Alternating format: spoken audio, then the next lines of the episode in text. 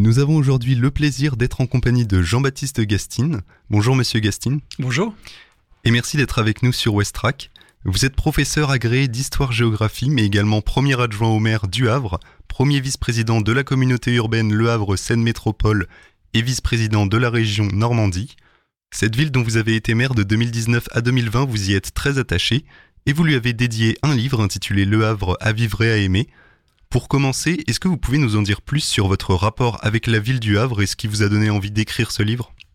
Oui, bien sûr. Je, ne suis pas né au Havre, je suis né à Paris et ça fait maintenant euh, une petite trentaine d'années. Donc mon arrivée au Havre est, assez ancienne, mais elle est due à un hasard. Je venais de passer les concours de professeur d'histoire-géographie et j'ai mis dans ma liste de vœux toutes les grandes villes du bassin parisien une petite dizaine de villes. Et il se trouve qu'il y a un poste qui était libre au Havre, et c'est ce poste qui était libre au Havre qui m'a été euh, affecté, où j'ai été affecté. Et donc j'arrive au Havre au début de l'année 1993, ne connaissant pas du tout euh, le Havre, ou quasiment pas, et n'ayant ni parents, ni amis euh, habitant au Havre. Et, voilà donc les, conditions dans lesquelles j'arrive au Havre. Et puis, avec ma femme, on se dit à, l'époque, bon, on n'a pas de raison de rester, peut-être qu'on va faire quelques années, et puis qu'on cherchera ensuite une mutation. Et 30 ans après, bah, je suis toujours là. Je me suis euh, intéressé euh, au Havre, j'ai pris goût euh, à la ville, j'y ai travaillé, mes enfants y sont nés, j'ai élevé mes enfants au Havre avec, je trouve, un confort de vie extraordinaire et la possibilité de faire avec eux énormément de choses. En tant qu'historien, je me suis plongé dans les archives de la ville du Havre. J'ai même écrit une thèse sur l'histoire de la ville du Havre. Et, et, mon attachement au Havre est venu ainsi pas immédiatement, j'ai pas eu de coup de foudre immédiat. Il faut dire qu'il y a 30 ans, la ville n'était pas aussi euh, ce qu'elle est devenue maintenant. Et donc, c'est un attachement très progressif, mais très profond, qui me lie euh, désormais au Havre. Ensuite, quelles sont les thématiques que vous abordez dans votre ouvrage? Alors, j'ai voulu euh, retracer dans cet ouvrage les grands caractères du Havre. ceux qui ont traversé les siècles, pas beaucoup de siècles, hein, cinq siècles d'existence, mais ceux qui ont traversé les siècles, ceux qui font l'ADN du Havre, ceux qui permettent à la ville de changer tout en restant elle-même. Bref, les, fondements euh, de l'identité havraise. Qu'est-ce que c'est que le Havre Qu'est-ce que c'est que cette ville Et, qu'est-ce qui la rend si attachante Qu'est-ce qui euh, nous permet de la transformer sans euh, sans porter atteinte à cette identité. Voilà comment on peut transformer le Havre tout en s'inscrivant dans une histoire et en conservant ce que cette ville a d'extraordinaire, d'attachant, c'est une ville, à mon sens, à nul autre pareil, et pas seulement en raison du, classement UNESCO qui lui reconnaît une valeur universelle exceptionnelle, mais à bien des égards, cette ville a des, caractères extraordinaires, et c'est, ce sont ces caractères que j'ai voulu retracer dans cet ouvrage. Vous dites également que Le Havre est une ville nature, ce qui peut paraître surprenant au premier abord. Pouvez-vous nous expliquer votre point de vue à ce sujet? Oui, les, les grands caractères du Havre que j'ai identifiés, alors c'est très personnel, hein, d'autres pourraient euh, évidemment insister sur d'autres caractères. Moi, j'en ai relevé cinq, et, je les ai relevés parce que parce que euh, je suis ce que je suis.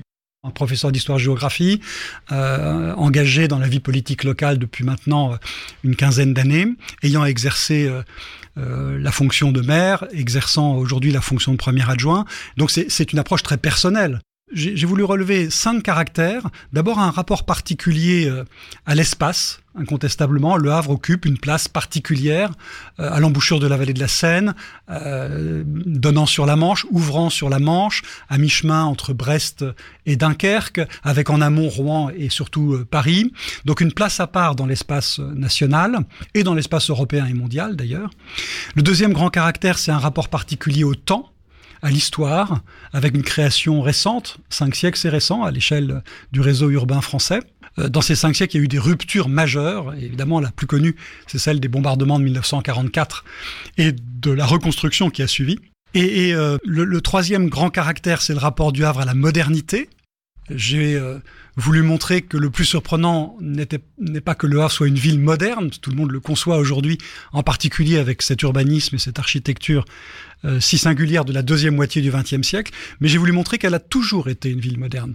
Euh, elle l'a été au moment de sa construction euh, à l'initiative de François Ier, elle l'a été au XVIIe siècle, au XVIIIe siècle, au XIXe siècle et encore évidemment au XXe siècle. Et vous avez raison, le, le, le quatrième caractère que j'ai voulu relever, et peut-être plus surprenant que les trois premiers, c'est celui d'un rapport particulier à la nature. D'abord avec des espaces naturels grandioses et très spectaculaires. C'est pas, pas si fréquent en France qu'une grande ville ait une plage à portée de main, desservie, où tous les Havrais peuvent se retrouver dès qu'il fait beau, ou même s'il fait pas très beau, euh, pour admirer le spectacle de la nature, c'est-à-dire le spectacle de littoral, le spectacle de la mer. Euh, une mer qui a cet avantage en plus d'être toujours animée, euh, puisque vous avez le va-et-vient permanent des navires qui entrent et qui sortent du port du Havre. Donc c'est quelque chose d'assez fascinant. Mais vous n'avez pas que la plage et, le littoral, vous avez aussi la forêt de Montjon, c'est 270 hectares de forêt euh, dans les limites de la commune du Havre, un espace de détente et de loisirs et un poumon vert extraordinaire euh, pour, euh, pour notre ville. Et puis il y a beaucoup d'autres espaces verts, bien sûr, mais sur lesquels je ne vais pas m'étendre. Mais il me semble en effet que le Havre a un rapport particulier à la nature, qui est particulièrement intéressant aussi du fait que pendant cinq siècles, on a domestiqué la nature ici.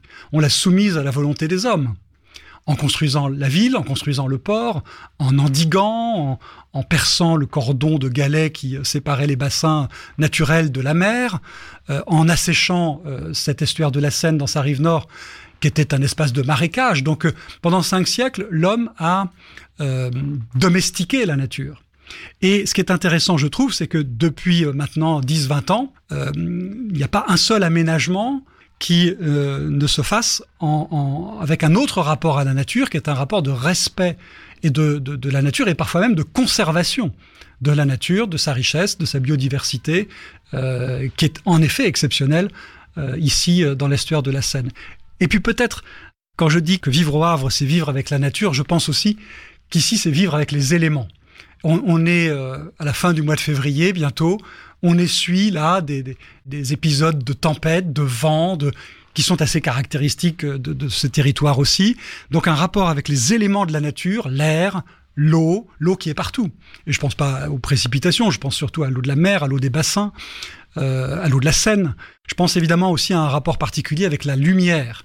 Euh, c'est bien connu, les impressionnistes sont venus ici parce que ils ont voulu peindre les effets de lumière. Et euh, cette lumière, elle est encore extraordinaire aujourd'hui parce que on est dans une ville où dès qu'un rayon de soleil surgit, d'abord il a, il a une intensité incroyable, une capacité à changer, à varier en quelques minutes parfois, qui est incroyable, et surtout on est inondé de lumière. Et la, reconstruction d'Auguste Perret a beaucoup respecté ça. Euh, contrairement aux villes françaises qui sont faites souvent de ruelles étroites, eh bien, au Havre, on en profite immédiatement tellement les espaces sont euh, grand format. Que diriez-vous à nos auditeurs pour leur donner envie de se procurer votre ouvrage? Je, leur, dirais que c'est un ouvrage euh, facile à lire d'abord. Euh, je le dis parce que l'ouvrage précédent que j'ai sorti, euh, il y a maintenant six ans, c'est le fruit de ma thèse. Et une thèse, c'est toujours un peu ardu, c'est un, ouvrage de, de, près de 600 pages et, donc qui n'est pas si facile que ça d'accès. Là, euh, ce livre qui vient de sortir, Le Havre à vivre et à aimer, c'est un petit livre d'une petite centaine de pages qui euh, s'appuie sur ces cinq parties euh, qui sont les cinq grands caractères de la ville que j'ai retracés. Le dernier étant, on n'en a pas parlé, Le Havre comme ville de combat. Euh, et donc, cinq grands caractères du Havre qui, à, mon sens, ont traversé les cinq siècles d'existence de la ville et euh, avec euh, un travail qui est un travail très personnel, qui n'est pas un travail scientifique d'historien, qui est simplement un livre qui est une vision de, de quelqu'un qui est professeur d'histoire-géographie, qui exerce des fonctions politiques et qui a voulu dire de quelle manière il voyait cette ville si attachante. Donc ce n'est pas un livre qui est réservé à une certaine catégorie de lecteurs en fait Non, en aucun cas. Il, est vraiment très abordable. Enfin, est-ce que vous avez d'autres projets similaires pour l'avenir? Alors pas pour l'instant, parce que vous avez rappelé en début d'émission les mandats que j'exerçais. Euh, je continue aussi à donner quelques heures de cours par semaine au lycée François 1er. Et, euh, aujourd'hui, je n'ai pas d'autres projets, mais je ne m'interdis pas. C'est le troisième livre que j'écris sur le Havre. J'ai parlé de ma thèse, mais euh, quelques années auparavant, avec euh, avec des amis, on avait écrit un livre sur la première histoire du Havre. donc c'est le troisième livre que je que, que, je consacre au Havre, et donc je ne m'interdis pas évidemment dans les années qui viennent, et si je trouve un petit peu de temps, d'écrire à nouveau sur sur la ville. Le Havre à vivre et à aimer est disponible en librairie aux éditions L'écho des vagues. Merci monsieur Gastine pour toutes ces informations. Merci beaucoup. Et à bientôt sur Westrack. À bientôt.